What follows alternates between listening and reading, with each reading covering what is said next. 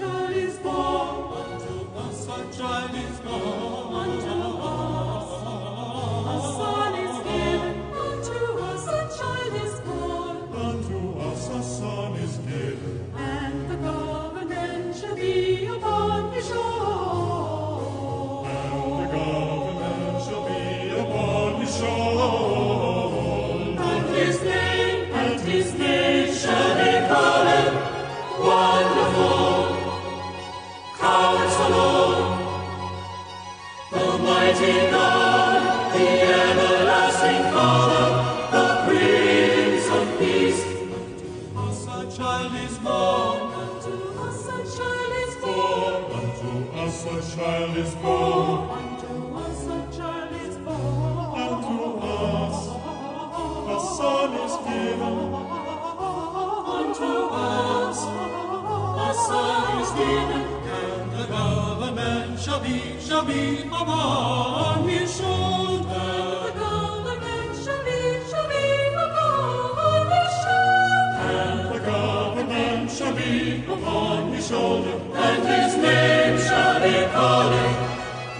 salve.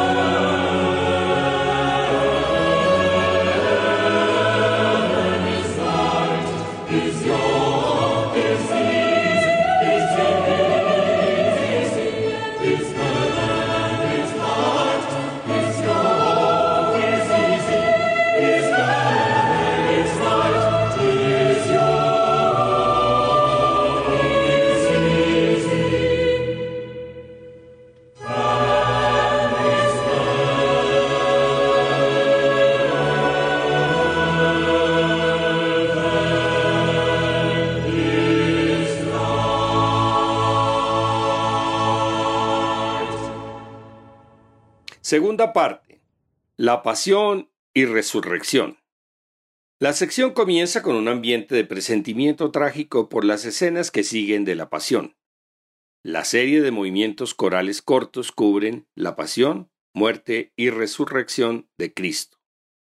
Vuelve la sensación de desolación que termina con el coro de la ascensión para culminar en el aleluya, que aunque no es el coro final de la obra, no podemos escaparnos de su entusiasmo contagioso. Esta sección son citas de los Evangelios e ilustra la pasión, resurrección y ascensión de Jesús. Tiene siete números. El sacrificio, la flagelación y la agonía en la cruz. Muerte, descenso a los infiernos y resurrección. La ascensión. Dios revela su identidad en el cielo el comienzo de la predicción del Evangelio. El mundo y sus dirigentes rechazan el Evangelio y el aleluya o el triunfo de Dios.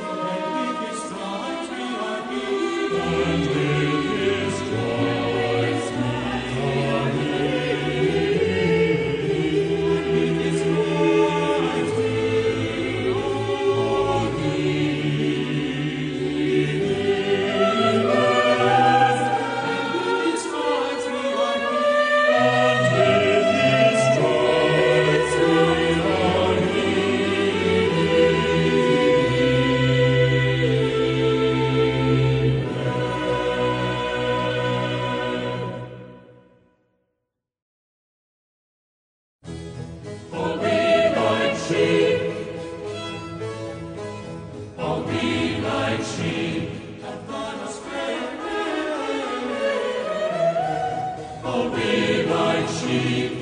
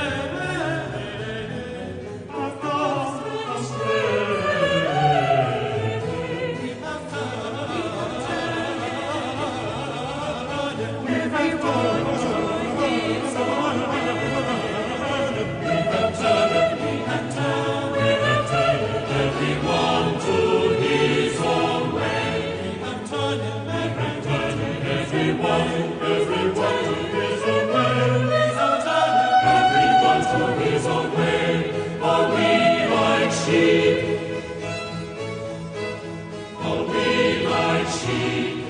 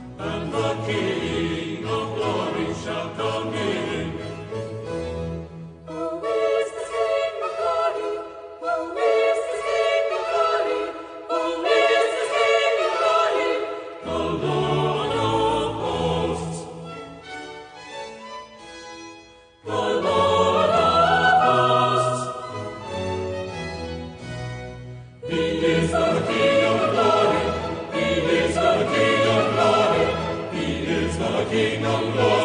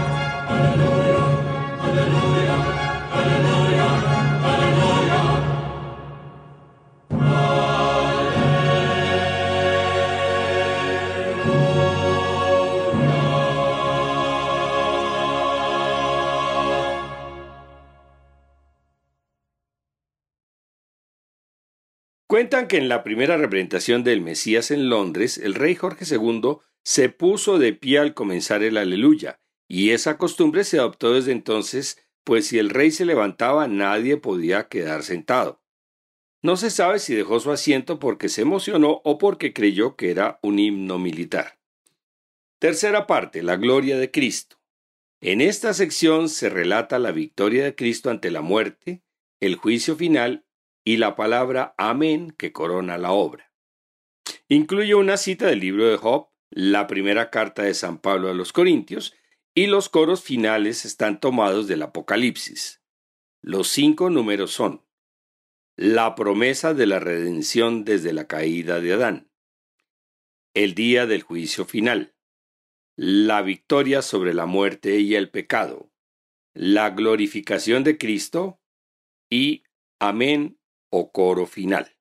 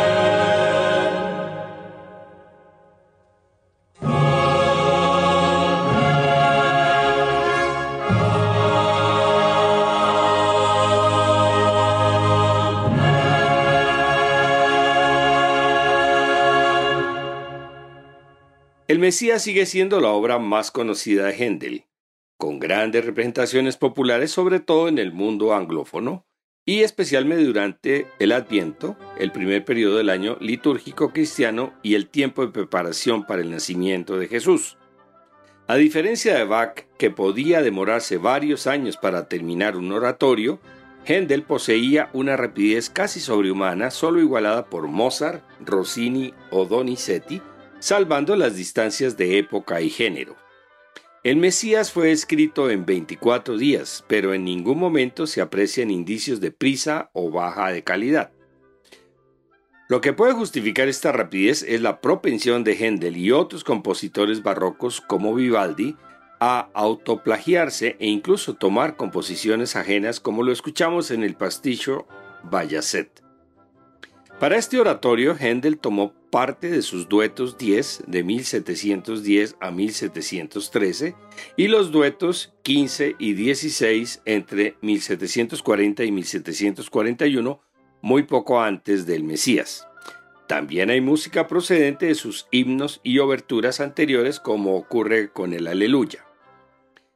A todos nuestros oyentes les deseamos una feliz Navidad y un mejor año 2021. Volveremos en enero a nuestra programación habitual.